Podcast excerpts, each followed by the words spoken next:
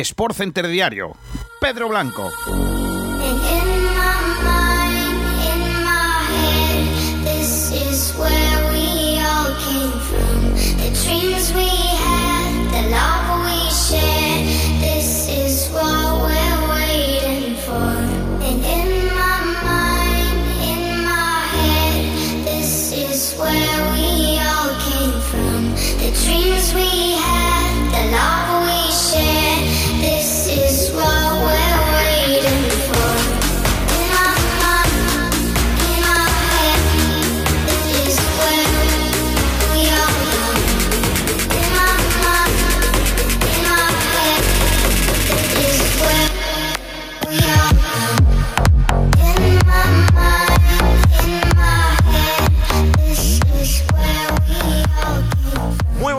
Bienvenidos, bienvenidas. Esto es Sport Center Diario. Yo soy Pedro Blanco, jueves 13 de mayo de 2021. Terminando la semana y terminando también la Liga Santander porque nos encontramos en el meollo, en la conclusión de la jornada número 36 que nos dejó el martes el empate a 3 del Barça Ríos con el Levante, la victoria por la mínima del Atlético de Madrid con la Real Sociedad ayer por dos goles a uno y hoy el tercer y definitivo partido, porque yo al Sevilla ya no le meto en la ecuación, aunque ganase ayer al Valencia 1-0, en el que en el nuevo Los Cármenes a las 10 de la noche hoy se enfrentarán el Granada, que mira a Europa, aunque con el rabillo del ojo, y el Real Madrid, que mira a la cabeza de la liga para seguir a dos a falta de dos jornadas. Así que auténtico partidazo el que tienen esta noche en el nuevo Los Cármenes, sin Marcelo, sin Mendy sin Lucas Vázquez, sin Carvajal, sin Barán y sin Ramos, o sea, sin ningún defensa titular, más allá de que hoy, con cuatro que se lleva, en teoría, Odriozola, mi Miguel Gutiérrez serán los laterales y Militao y Nacho los centrales, tenemos una auténtica previa de ese partidazo. Enseguida comentamos más marcadores, más resultados y más noticias del día, pero antes nos vamos a meter ya directamente en el debate, porque tengo por aquí al otro lado de la línea dos tertulianos y sin más dilación, hoy vamos a ir directos al grano. Luego, a lo largo del debate, pues iremos introduciendo noticias del día y también, por supuesto, más cositas y más temas que contar. Así que, sin más dilación, presento a los que tenemos aquí en la mesa, eh, aquí a mi lado, eh, desde Sevilla, o no sé dónde le pillo a Carlos Fernández. Hola, Carlos. Muy buena, Pedro, sí, desde Sevilla, básicamente. Desde Sevilla, pues mira, eh, que no perdiste tu silla y que en una semana la que Betis y Sevilla están muy bien, o sea que los dos equipos de, la ciudad andaluza están en un gran momento, cuarto y sexto, si no me equivoco, en la clasificación. También está David Amaya, ¿desde dónde nos. ¿Desde dónde te llamo, David? Hola. Desde la capital. Hola Pedro, ¿qué tal Carlos? O sea que te tengo cerca. estar aquí de nuevo y sí, sí, sí.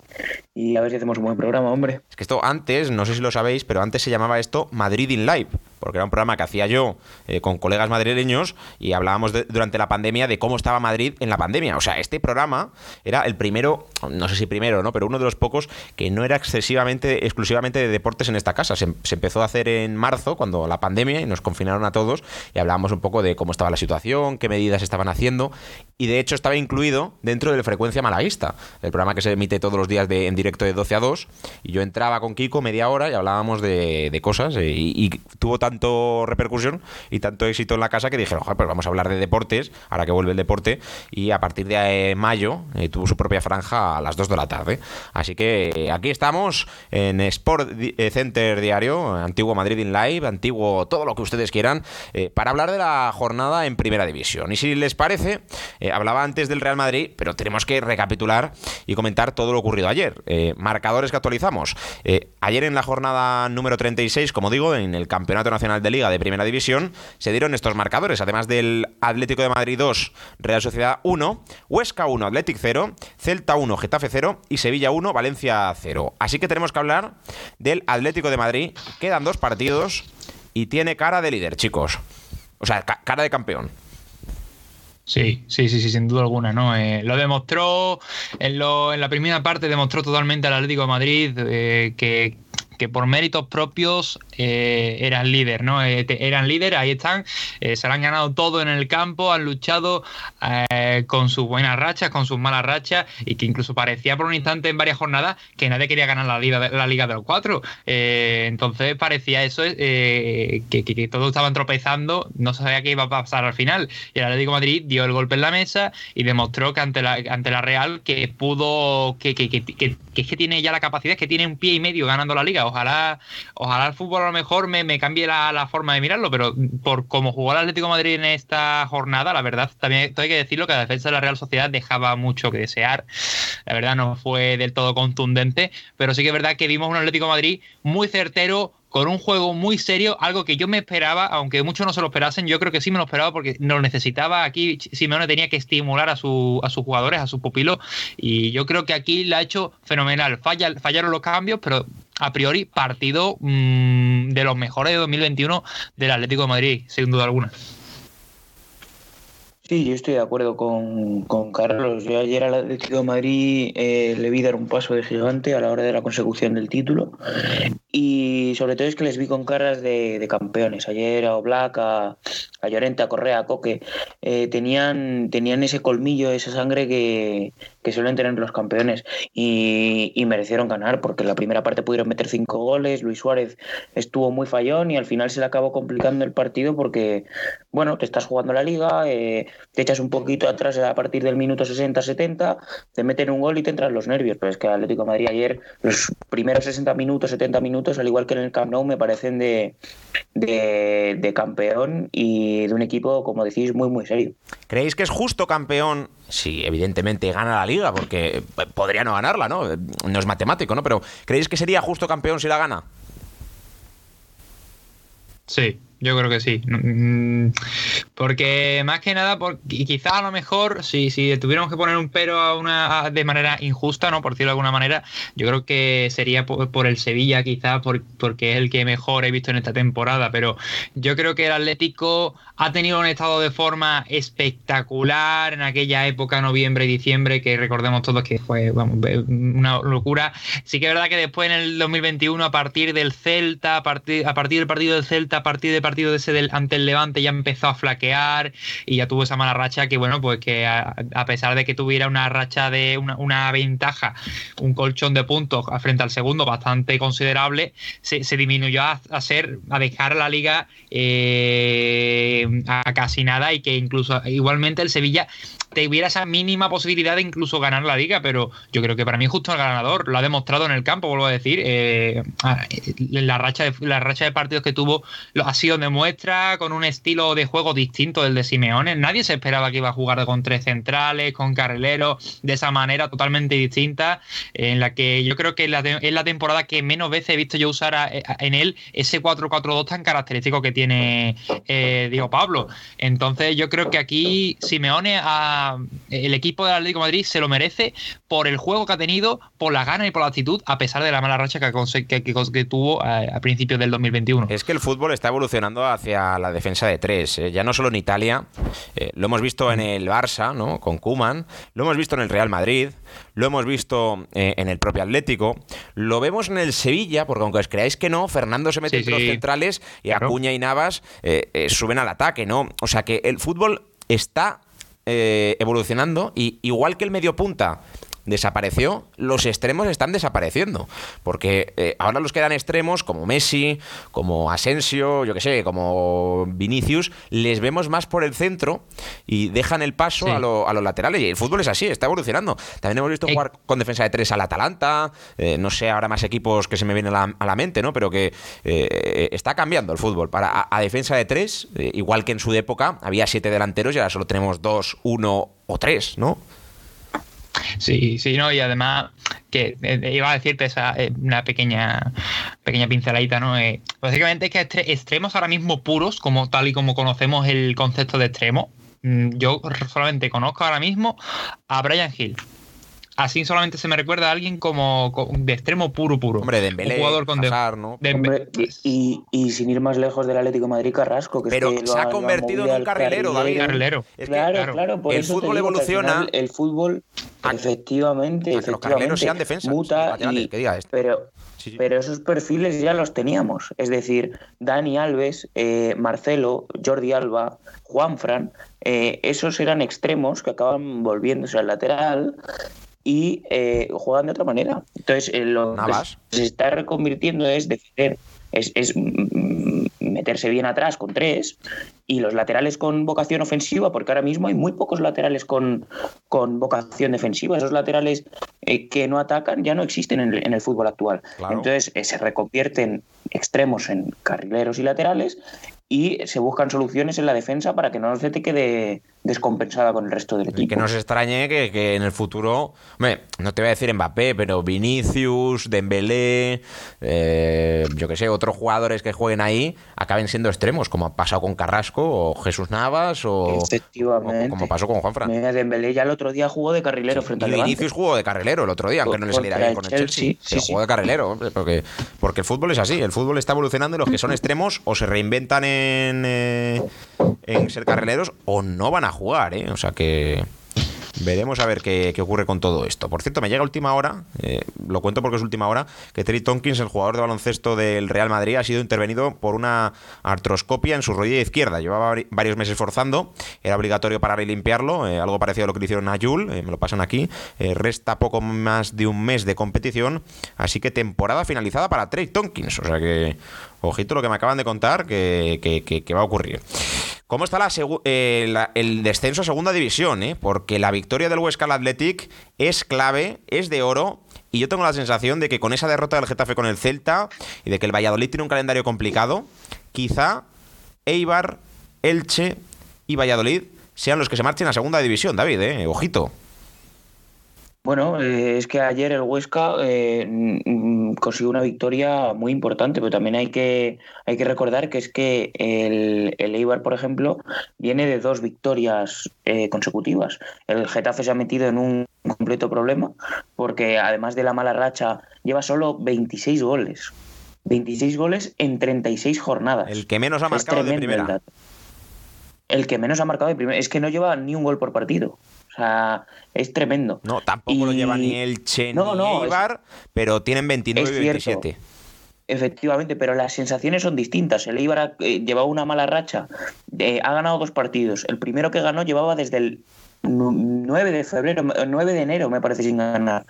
al final las sensaciones son distintas y el calendario del, del Getafe es complicado. Entonces, eh, si el Eibar consigue ganar, no sale del descenso, pero mete en serios problemas al Elche y al Valladolid, que tiene un calendario infernal, y Huesca y Getafe se van a, se, van a tener que jugar el, descenso en las últimas jornadas, porque yo considero que a la vez con la victoria del otro día frente al Elche sale un poco del pozo que, en el que estaba.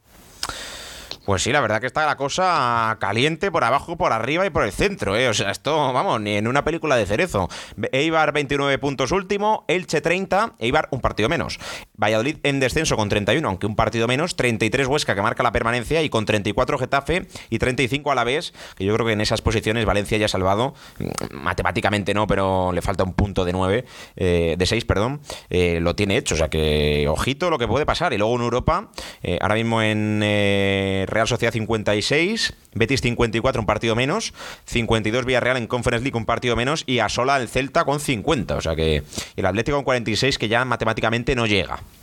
Y el Granada podría llegar solo si gana hoy al Madrid. O sea que es que esto es apasionante. O sea, todo lo que nos queda eh, es una bendita, una bendita locura. Ayer en la Premier League, Chelsea 0, Arsenal 1. Y en la Serie A, jornada unificada, como ganaron todos, la Juve sigue fuera de la Champions. Cagliari 0, Fiorentina 0, Sandoria 2, Spezia 2, Lazio 1, Parma 0, Torino 0, Milán 7, Sassuolo 1, Juventus 3, Bolonia 0, Genoa 2, Atalanta 2, Benevento 0 e Inter 3, 1 Roma. Con polémica con Lautaro, no sé si lo visteis, minuto 11 salió al campo por una lesión, en el 77 fue cambiado, eh, pegó un botellazo increíble y Conte fue a por él. Eh. O sea que no sé si lo visteis, pero, pero yo os lo cuento. En la Bundesliga, el Salque ya descendido sigue perdiendo. Salque 0-4-1, Hertha Berlín 2. Y en Portugal, ya saben, el Sporting de Portugal campeón, Victoria Guimaraes 1, Familisao 2. En Francia, el Paris Saint-Germain se clasificó en los penaltis. ¿eh? Eh, sufrió hasta el final, pero no fallaron ni Di María ni Drasler, ni Paredes, ni Marquinhos, ni Neymar, ni Moisequín eh, para el Montpellier que había llegado a los penaltis, falló el último, el sexto, Junior Samba. Habían marcado los primeros cinco, o sea que tampoco estuvo tan mal el Montpellier. Eh, goles de Mbappé en el partido, doblete para el Paris Saint Germain y Laborde y Delort hicieron los dos del Montpellier. Así que finalista de la Copa de Francia, el Paris Saint Germain, que ya ganó una de las copas, que posiblemente gane la segunda pero que no está ni en la final de la Champions, ni es candidato a la liga, porque la tiene prácticamente perdida. Este fin de semana, si no gana, ya es campeón el, el Lille. O sea que imagínense todo lo ocurrido. Y nos marchamos a la jornada de hoy, porque antes de contarles las noticias del nuevo calendario, del público en los estadios, que va a dar que hablar, hoy tenemos más partidos en primera división. A las 7 de la tarde, Real Valladolid-Villarreal, 8 en abierto en gol Eibar Betis y cierra la jornada a las 10 de la noche el Granada Real Madrid. Precisamente a Granada nos vamos, donde ha llegado ya el Real Madrid, sin Marcelo, sin todos los jugadores en la defensa que yo decía en el principio del programa, pero con la máxima exigencia de ganar eh, en el día de hoy. Carlos. Sí, sí, sin duda alguna, ¿no? Eh, bueno, el Granada, que obviamente ya tiene muy difícil la cosa en Europa, intento, entiendo que querrá intentar tener el mejor resultado posible para conseguir el. para intentar, aunque sea. conseguir hay martillazos, ¿eh? Sí, es que mmm, parece ser que, que, que, hay problema aquí y no. Ya, parece que ya terminan los martillazos. Bueno. Venga, sí que sigue. Nada, que quería comentar nada, que el Granada, pues, lo dicho, que en Europa no ya es muy difícil, entonces lo más seguro es que intenten mejorar el puesto lo antes posible, porque esto es así, ¿no? Cuanto mejor puesto posición lleves, pues eh, más dinero te lleva en la liga. Entonces lo intentará, intentará conseguir, aunque sea los puntos máximos posibles de los que le quedan ya de los tres partidos que les quedan. Eh, y sin duda alguna, el Real Madrid es el que tiene la prioridad aquí en este partido, sin duda alguna. Eh, tercero a cinco puntos, en donde si pincha en algún momento el Atleti puede hacerle algún puede hacerle un destrozo en la liga, al igual que el Barcelona. Todo está muy, todo está muy igualado. Veremos a ver, el Madrid que, que tiene la cosa difícil con la defensa, pero que yo creo que lo, visto lo hemos visto en peores situaciones y en contextos, en competiciones más importantes y ha sido capaz de salir adelante, así que veremos a ver. Yo no descarto igual que juegue Marvin de carrilero, también lo haga Miguel por el otro lado y ponga a Odriozola de central con... Mm, yo, yo ver, con Odriozola, Odriozola de central no, me, no, lo, no lo veo yo, pero a Miguel Gutiérrez de lateral sí lo veo yo. ¿eh? Es que igual se ha llevado a Marvin para ponerle de carrilero, yo qué sé, pues pone de central a Casemiro con, con Nacho y Militao y de medio campo a Blanco con, Case, con Kroos y Modric, igual, ¿eh? más que nada porque Blanco yo sí que no le veo de central, a Casemiro a veces ha jugado y juega con Marvin. Bueno, si no puede jugar Valverde, o no está. Sí, Valverde sí que está. Yo, yo lo digo porque si, si lleva Marvin es para ponerle de carrilero. Tengo yo esa sensación, pero bueno, eh, cosas más raras hemos visto. No sé yo qué va a pasar, pero hoy se la juega mucho el Real Madrid, David, ¿eh? No, sí, sí, yo eh, antes hemos hablado de que, el, de que el Atlético de Madrid había dado un paso de gigante, pero es que con si no gana los dos partidos y el Real Madrid gana absolutamente todo, eh, con un empate del Atlético de Madrid, el Real Madrid es campeón, porque le tiene ganado el gol a ver. Entonces parece que está todo muy hecho para el Atlético de Madrid, pero queda mucho. Aún así es cierto que el calendario del Real Madrid tanto Granada como Athletic Club son, son equipos competitivos y que encima jugando contra Madrid o Barça siempre, siempre tratan de ganar y se hacen un poco complicados. El Madrid hoy lo tiene poco más fastidiado por el tema de las bajas. Eh, tiene variantes aún así, puede jugar con cuatro, puede jugar con, con tres centrales, pero todo depende de, del día que tengan Cross, Modric y Benzema. Como estén enchufados, poco va a hacer el poco va, a poder hacer el Granada. Eh, mm, las opciones que tiene el Granada para la Europa League o para la Conference League eh, son complicadas porque eh, está ahí el Villarreal y sobre todo el Celta, que ayer se pone, me parece que son a dos puntos del, de la séptima posición y viene en muy buena, muy buena dinámica y en buenas sensaciones. Y yo creo que va a ser un partido disputado, porque el Granada ya lo vimos en el Camp Nou, compite absolutamente todo. Eh, el Madrid va a tener que ganar y va a ser un, un partido bonito seguramente.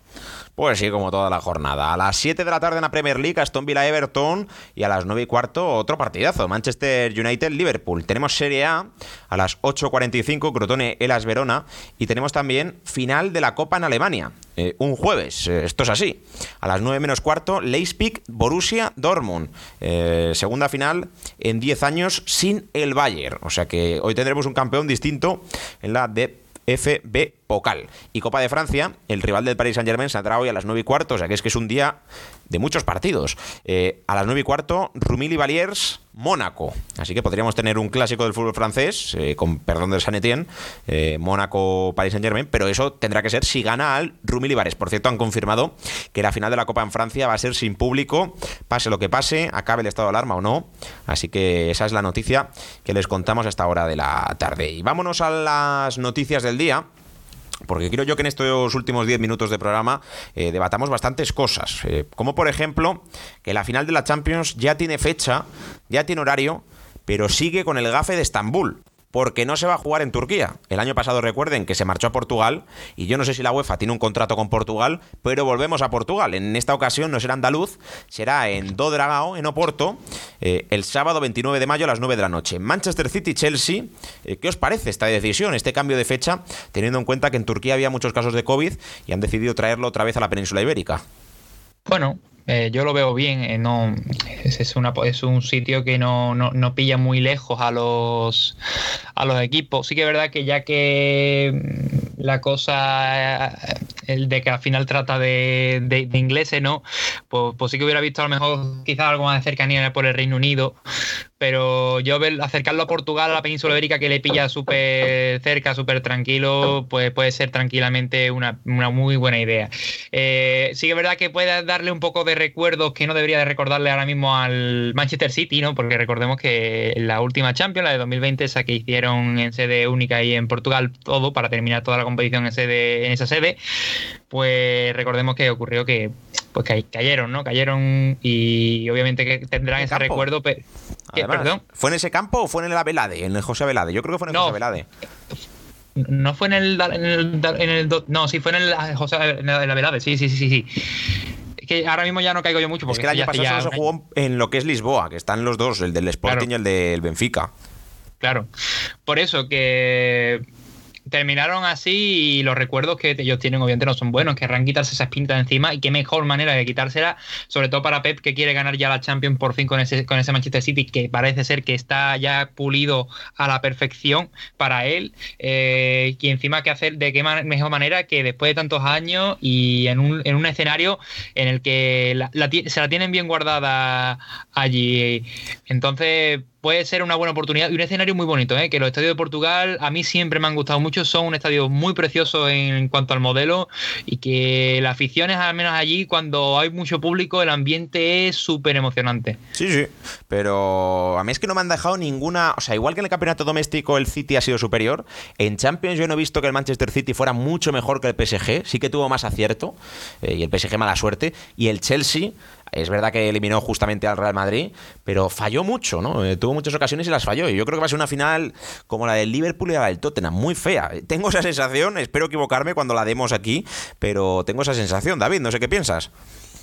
Pues yo creo, estoy, estoy en desacuerdo contigo. Al final yo vi la eliminatoria del Chelsea contra el Atlético Madrid, es verdad que fallaron un montón y contra el Real Madrid, eh, pero les pasaron por encima. Al final esta Champions creo que estaba destinada para que fuese jugada por dos equipos de la Premier League, debido al subidón que ha pegado su liga y el bajón que han pegado el resto. Y veo a un Manchester City eh, mejor en defensa que en los últimos años, porque donde fallaba el Manchester City, seamos sinceros, era en defensa. En ataque siempre han sido muy buenos, siempre han metido muchos goles, siempre se metían hasta la cocina y hacían un gol, pero en defensa eran un desastre. El año pasado les elimina el Olympique de Lyon por perder un balón en el centro del campo y, se queda solo Musa Dembélé el que juega para el Atlético de Madrid ahora mismo para hacerle un gol a, a Ederson. En la Premier hemos visto que los partidos entre Chelsea y Manchester City son más abiertos de lo que parece, lo que, lo que refleja la, clasificación de la liga inglesa es que el, que el Manchester City es campeón mm, a un nivel muy superior al resto de equipos y que está, me parece que son cerca de 20 puntos el Chelsea del City. Pero nada más lejos de la realidad, los partidos han sido muy abiertos y de hecho eh, el Chelsea hace poco, bueno, primero le ganó un partido de Premier League y segundo le eliminó de la no me acuerdo, no me acuerdo qué copa era. Creo que no sé si era la. La FA, porque en la FL está en la final. No sé, en la, en la FA le ganó y en la FL le eliminó para estar en la final contra el Leicester de este sábado. Pues efectivamente, eliminó al equipo de Pep Guardiola y va a ser un partido abierto. Todo depende también de lo que tú has comentado. Si Timo Werner hace el partido que, que hizo contra el Real Madrid, pues puede ser un, un desastre para nuestros ojos de ver un delantero que tiene las ocasiones más claras del mundo y fallarlas todas. Pero hombre, yo confío, la verdad.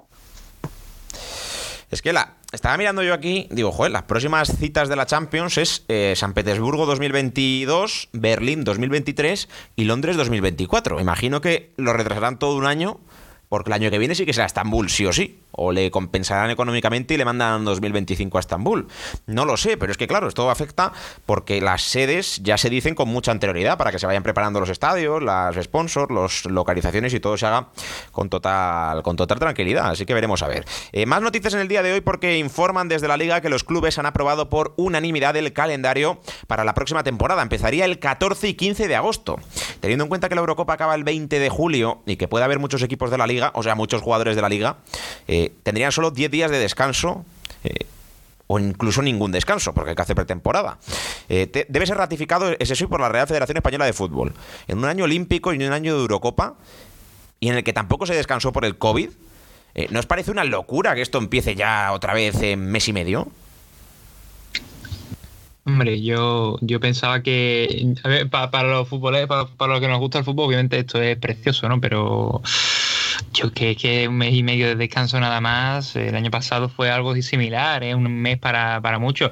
Sí que es verdad que aquí ya obviamente cambia la cosa porque no es lo mismo ahora para los equipos más pequeños que apenas tienen representación internacional, por ejemplo, pero que ellos pues no tienen problema alguno de, de en el tema ese, ¿no? De, miedo a las lesiones, miedo al cansancio y todo lo que puede contraer este fútbol, pero igualmente sí que es verdad que lo veo un poco, un, poco de locura sí que hay aquí. No, yo pienso que esto se tendría que haber quedado, por ejemplo, para agosto, para julio, por ejemplo, que, que pilla un mes así intermedio. Yo entiendo que querrán darle tiempo a la pretemporada, pero es que ya empieza la Eurocopa, Eurocopa, Juego Olímpico y después pretemporada. Y ya empieza otra vez. Y de vacaciones no tienen ninguna los jugadores que al fin y al cabo por mucho que a lo mejor se critique porque a lo mejor haga más o haga menos se la merecen como todo profesional no entonces eh, la cosa no, no sé cómo va a terminar eso pero de luego esperemos que pinte bien, porque si se acumulan muchos partidos entre competiciones continentales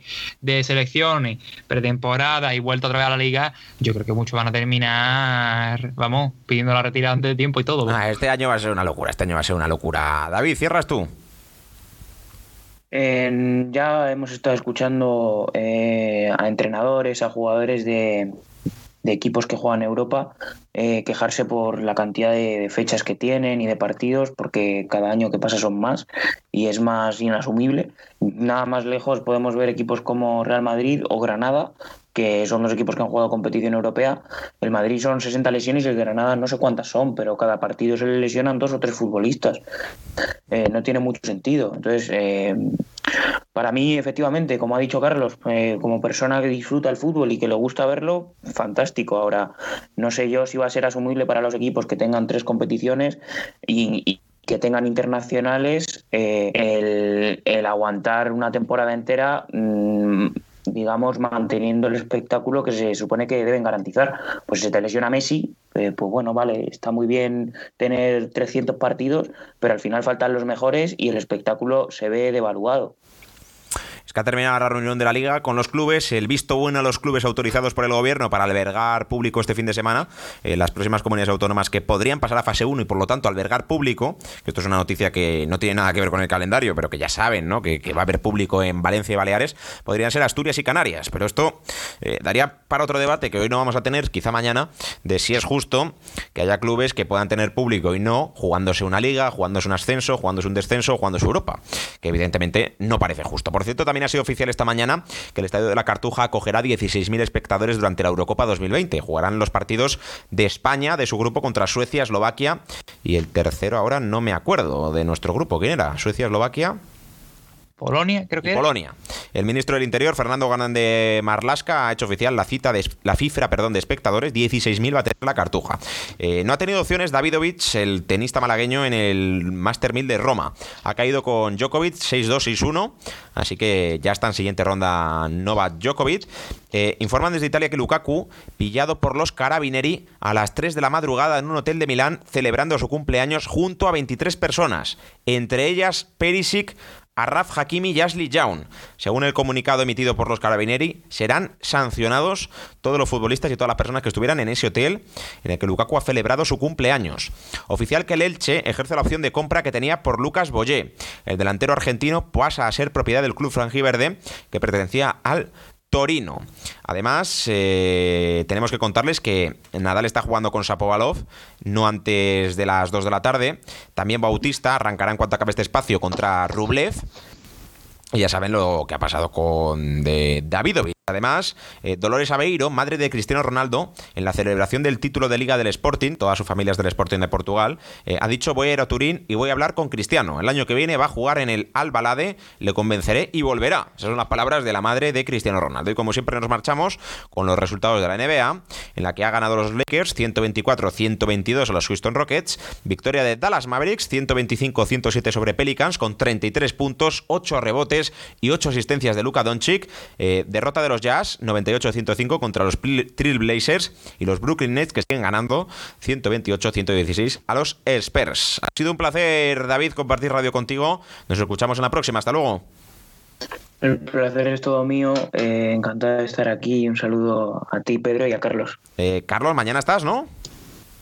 Eh, sí, no, ahora mismo no lo sé muy bien, pero sí, a priori sí. Un planning lioso, pero bueno, si no estás mañana, pues hasta el fin de, hasta la semana que viene. Si estás mañana, pues eh, te escucharemos. Por cierto, no me marcho sin antes darle un abrazo a Álvaro Reda, que, ha pillado el bicho, eh, tiene el bicho, eh, pero lo va a vencer. Así que mucho ánimo si nos estás escuchando, Álvaro, que te mejores y que salgas más fuerte de, este, de este bicho que, que, nos toca a todos y que a ti te ha tocado. Así que un abrazo, Álvaro y este programa va para ti. Hasta luego, Carlos. Hasta luego, Pedro, y hasta luego a todos los oyentes. Y hasta aquí el programa de hoy. Ya saben, sean felices y hagan un poquito de deporte. Lo próximo en esta casa, al Guirigas, la actualidad del Málaga en habla inglesa con Cristian y todo su equipo. Así que les dejamos con ellos y nosotros volvemos mañana. Adiós.